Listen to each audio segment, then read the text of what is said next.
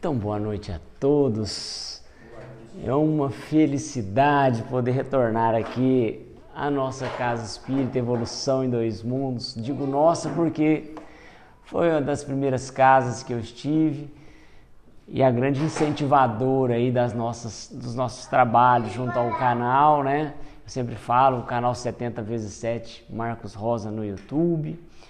É, no TikTok também a gente tem o 70 vezes 7 Marcos, ah, 70 vezes 7 Espiritismo, Marcos Rosa, onde a gente faz as nossas orações diárias de um minuto, o Washington ainda não, não sei se conhece, de um minuto, um minutinho, dez, para a gente iluminando a nossa vida, são podcasts, né?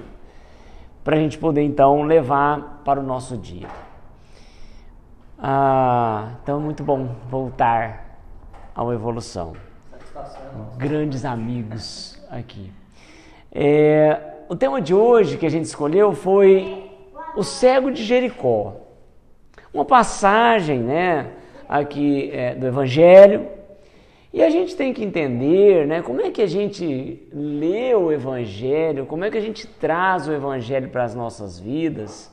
Né? A gente tem que ter em mente que essas histórias que são contadas aqui devem ser amoldadas para a nossa vida.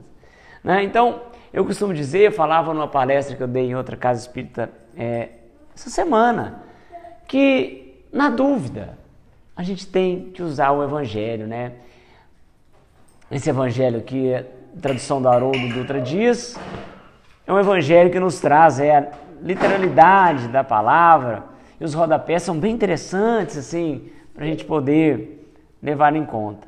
Então, toda vez que você estiver na dúvida, toda vez que você tiver dificuldade na sua vida, abra o Evangelho, tá? Abra a esmo, porque de a esmo não vai ter nada. Na verdade, a espiritualidade vai te ajudar a encontrar.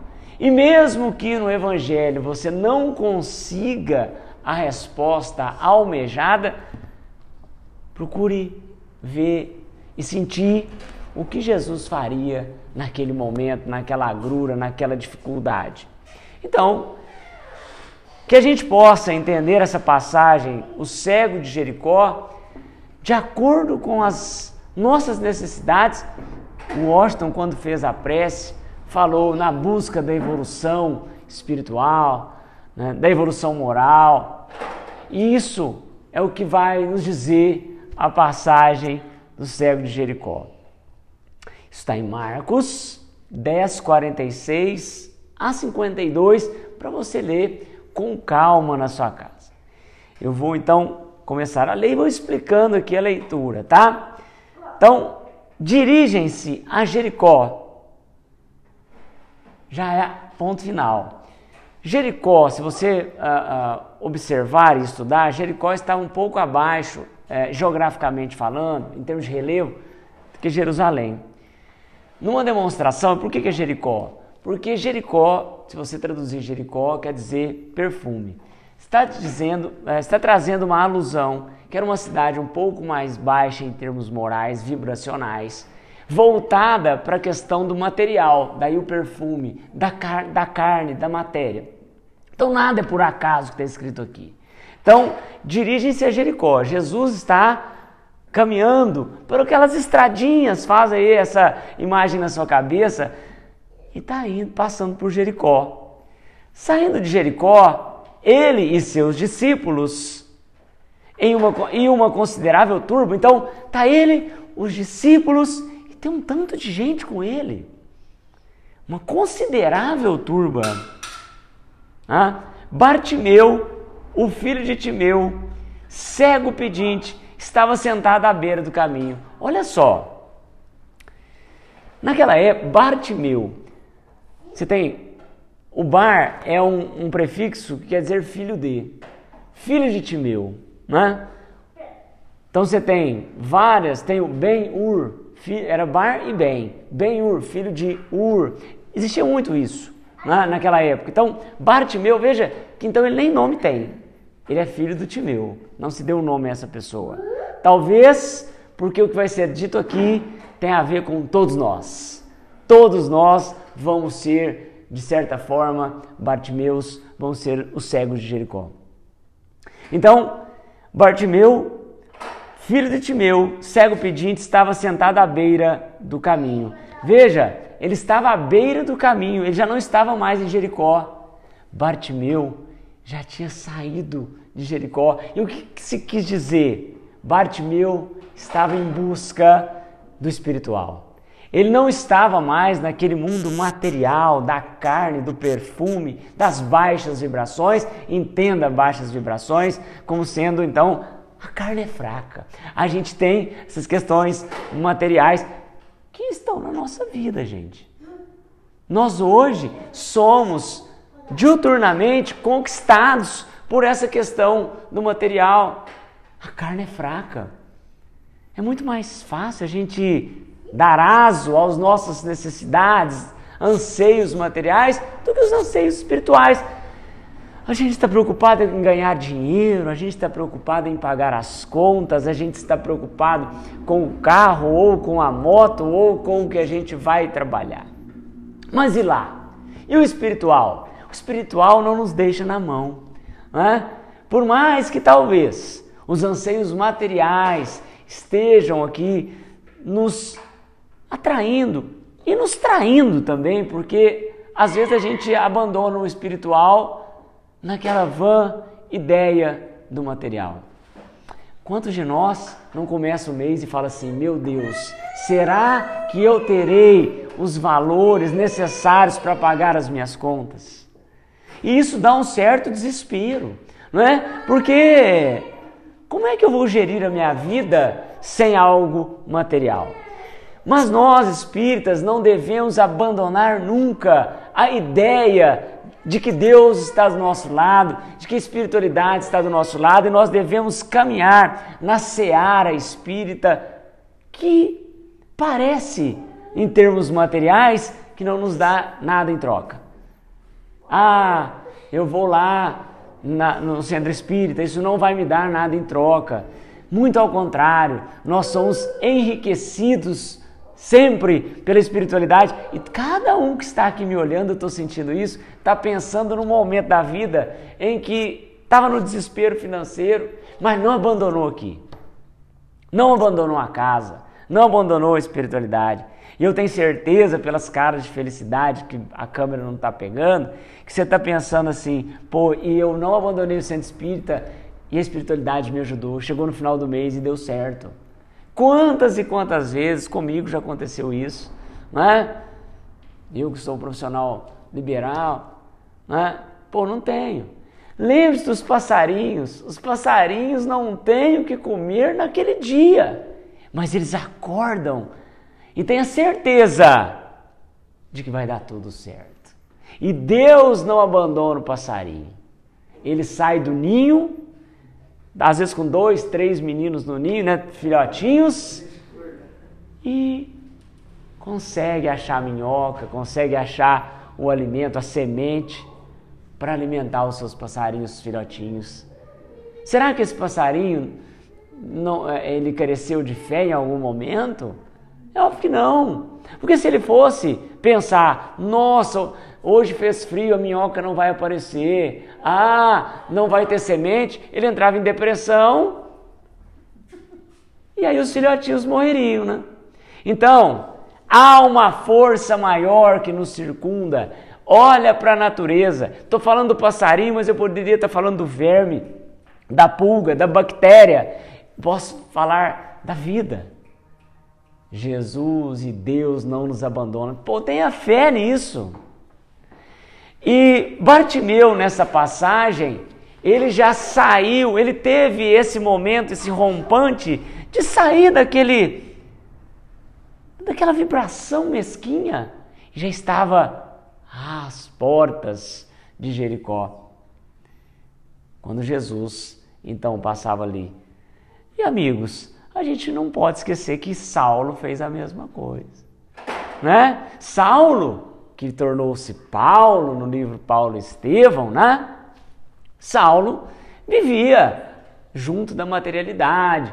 Ele era um líder do sinédrio, era um doutor das leis, tinha tudo de bom, mas aquilo não o supria, ele era apenas material. E ele teve. Tinha poder, né? tinha, poder, tinha conhecidos, mas ele teve que sair dali e foi para o deserto né? em busca de algo. Esse algo é que está em todos nós. Esse algo é Deus. Deus está em todos nós e a gente tem que crer nisso. Meu Deus, é o maior exemplo que eu te passei. Deus não deixa ninguém para trás. Magdala, Jesus, Magdala. Magdala foi a mesma coisa. Não deixa a gente para trás. Por que, que nós, seres humanos, temos essa falta de fé? Talvez porque os espíritos obsessores não queiram que a gente tenha fé. Eles querem que a gente abdique da fé, porque aí fica fácil deles apoderarem das nossas consciências, das nossas almas. Então, que essa conversa de hoje seja uma conversa alvissareira, uma conversa que faça você relembrar e reciclar a fé que você tem no seu coração. Acredita. Deus não te abandona. Durante a nossa vida, pensa aí, sempre houve momentos em que você fala assim: "Meu Deus, aconteceu algo inusitado que me salvou, um emprego que apareceu de última hora, quando ia estava precisando, né? Uma situação, né, de passar numa prova que você talvez não tinha nem aquela vontade, mas passou na prova e aquilo mudou tua vida. Então, a gente tem que lembrar que Jesus disse: bata a porta, que ela vai abrir. Por que, que a gente está parando de bater na porta? E aí começam as questões psíquicas: depressão, ansiedade. Aí começa a tomar remédio. O remédio vai tirar algum tipo de função mental sua para você poder sobreviver. Então, tenhamos fé, né? É isso, é sobre isso que vai dizer essa passagem. Ao ouvir, olha, veja bem uma coisa. E ele estava cego. A cegueira não é uma cegueira apenas física. Ele estava cego da espiritualidade. Ele já sentia a possibilidade, tanto é que ele saiu de Jericó. Mas ele ainda estava cego. Quantos de nós não estamos cegos? Tudo que eu disse aqui é cegueira espiritual. A gente só está pensando nas coisas da matéria. É no celular novo, no carro novo, né? naquela produto que saiu, você viu na TV. E, claro, vai, vai falando, isso é importante. Mas e, e nessa cegueira que você está falando, existe a cegueira, como você colocou, a, aquela já de nascença e a cegueira é momentânea nossa espiritual, por exemplo. Sim. Aqui ele fala da de nascença e ao mesmo tempo está dizendo da espiritual. Tudo aqui, a, o evangelho é cheio dessas, desses simbolismos, né? E quem mais estava cego? O Saulo. Quando Saulo se depara com Jesus, o que, acontece com ele? Fica cego. Talvez ficou cego para entender que ele era um cego vendo. Vou repetir. Saulo fica cego porque talvez ele era um cego que via. Quantos de nós não enxergamos e na verdade somos cegos?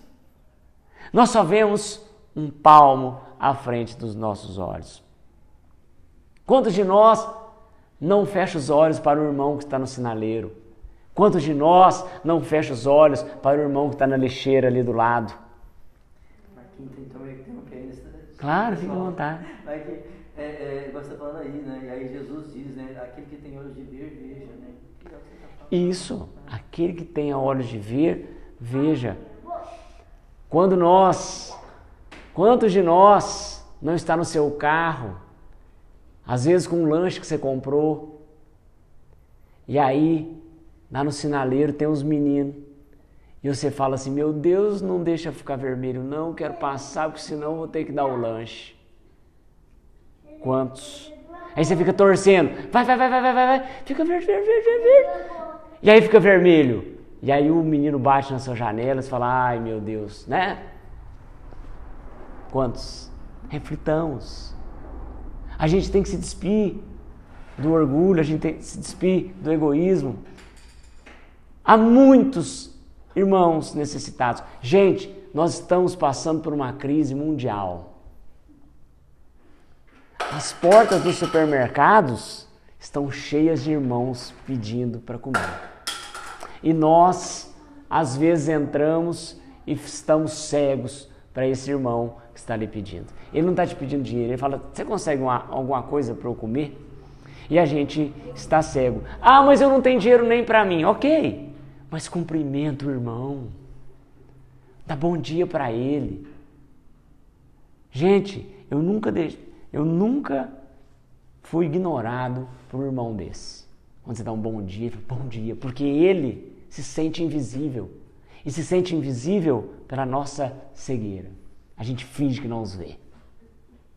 Nós somos, nós vemos, mas fingimos que não vemos. Pergunta o nome dele. Você já está fazendo a caridade, você não precisa dar se você não tem.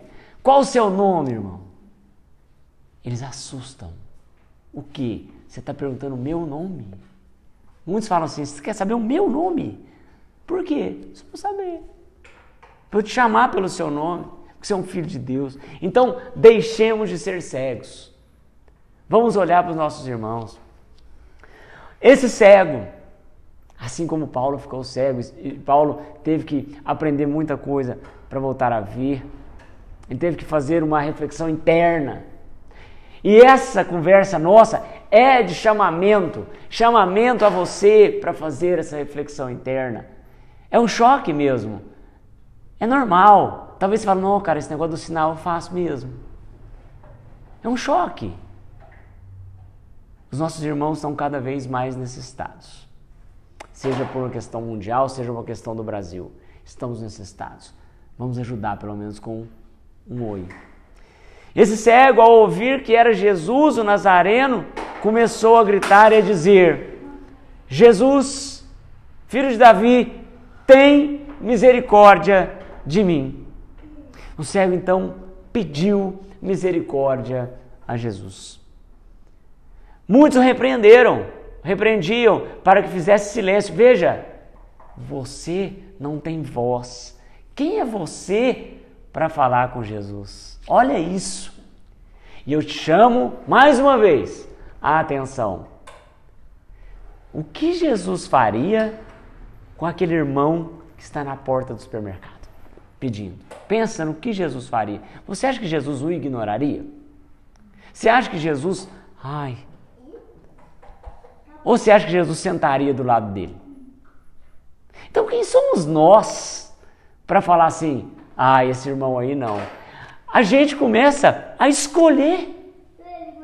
Esse aqui eu vou dar. Aquele ali não, aquele ali tem condição de trabalhar. Não julgueis para não ser julgado.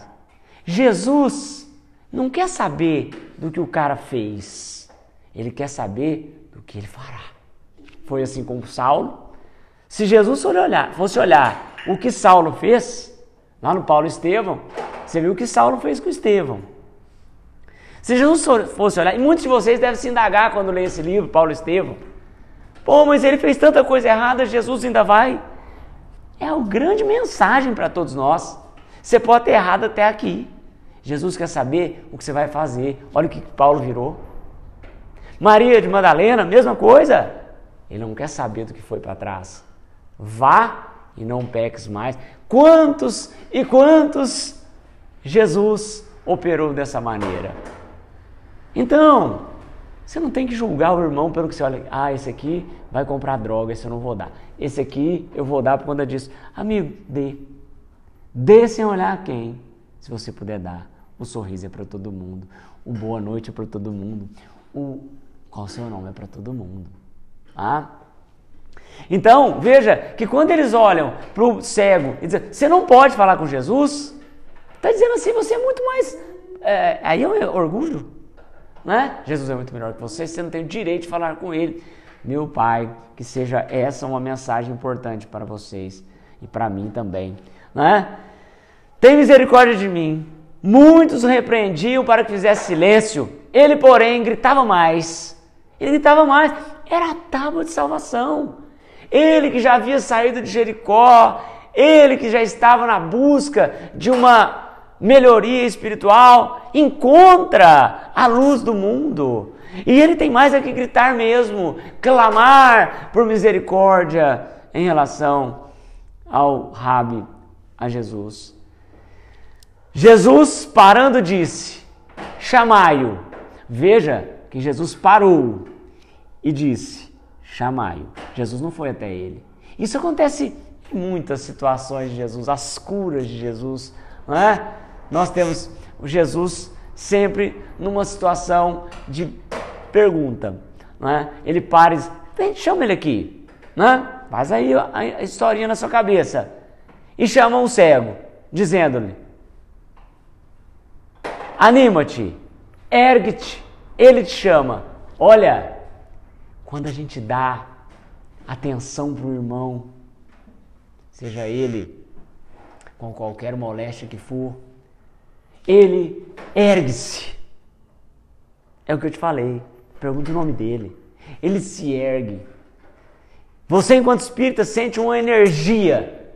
Se você nunca fez isso, faça. Qual é o seu nome? Você vai sentir uma coisa. Ah, porque ele se anima. E vocês trocam energia boa. Ergue-te. Ele te chama. Jesus te chama. Filho de Timeu, erga-te. Jesus te chama. Ele, lançando fora o seu manto, saltando, foi até Jesus. O que se quis dizer com essa história do manto?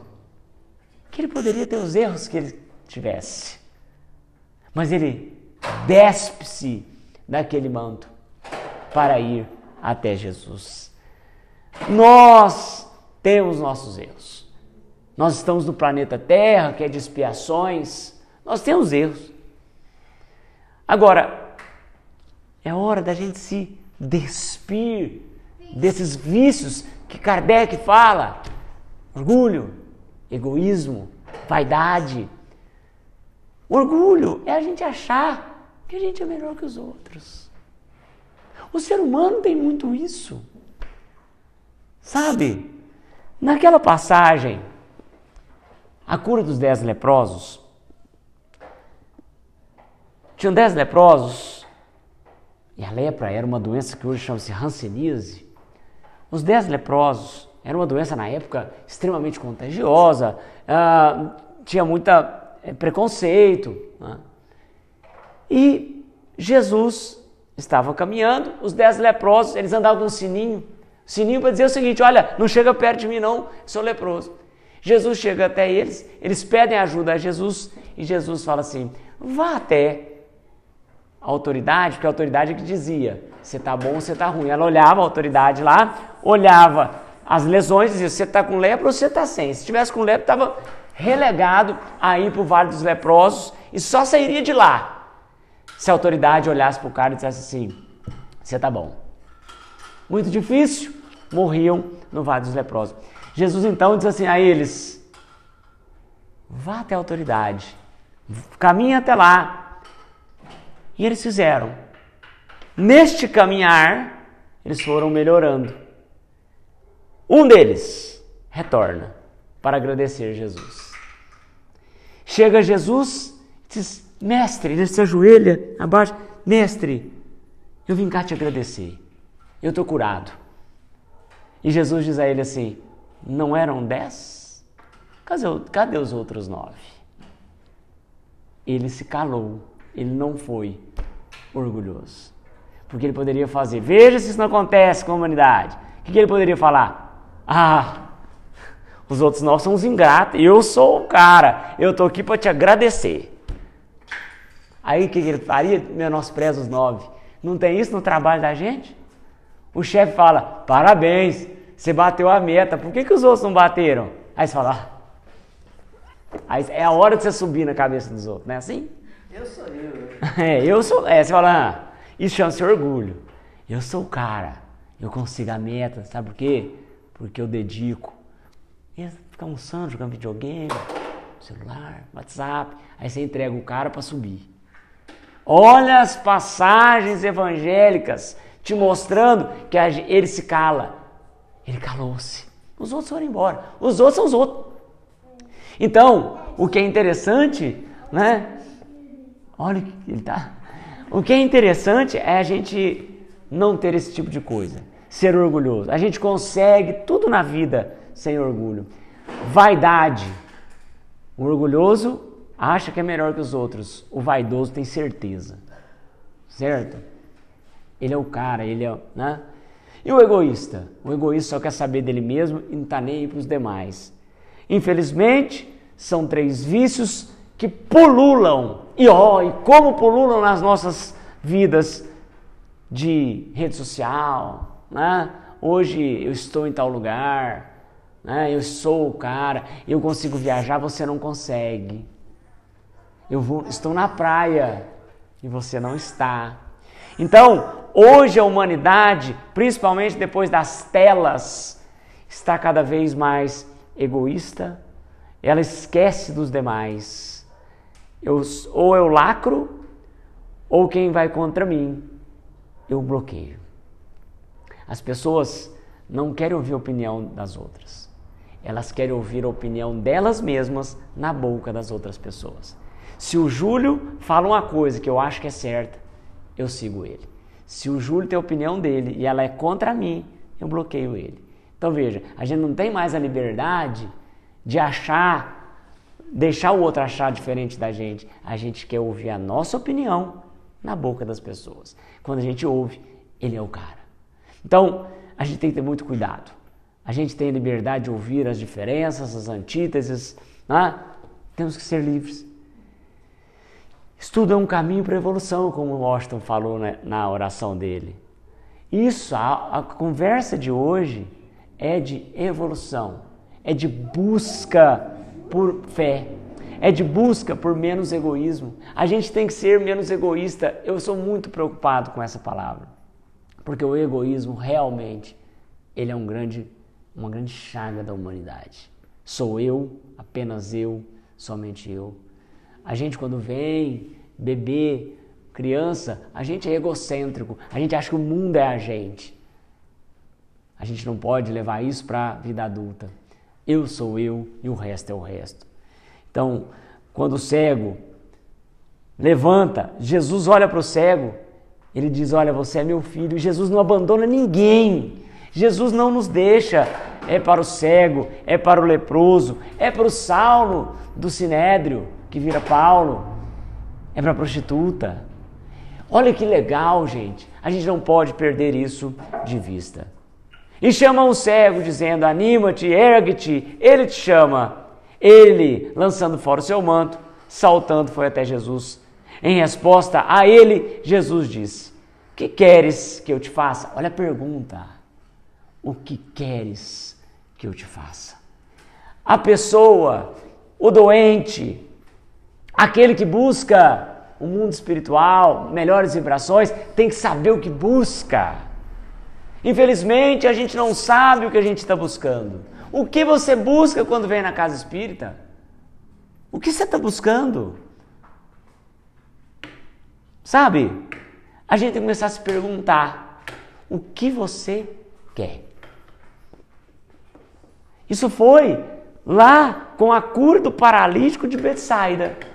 O paralítico ficava na beira de um tanque, de uma piscina. Essa piscina tinha águas curativas. E ele era paralítico há, mais, há décadas e estava ali à beira do tanque.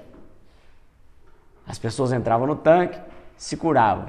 Ele estava lá, acho que há três décadas, salvo o melhor juízo.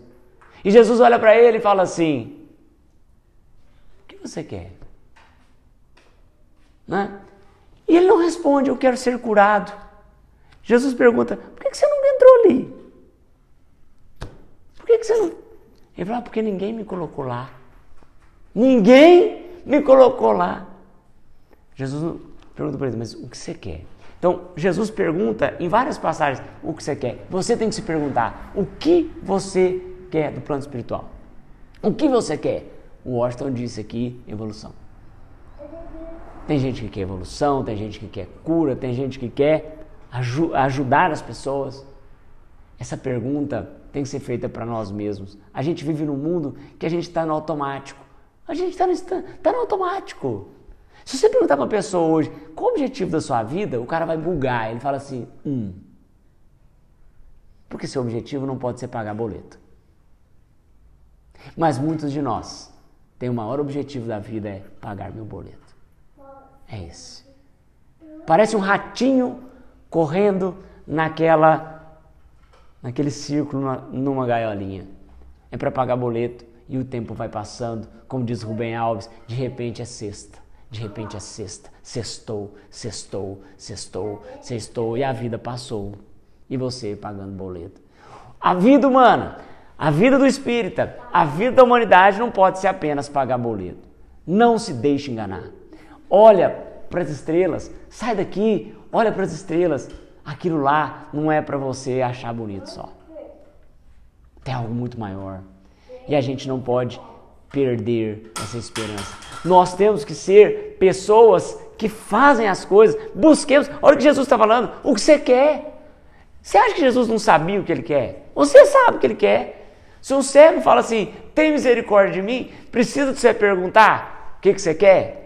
Você já sabe. Jesus então sabia muito mais, mas ele quer ouvir do cara. Olha, nós estamos aqui numa, num planeta de expiações. Você já sabe o que você quer? Ou não? Você ainda vai ter que vir aqui mais algumas vezes para entender o que você quer.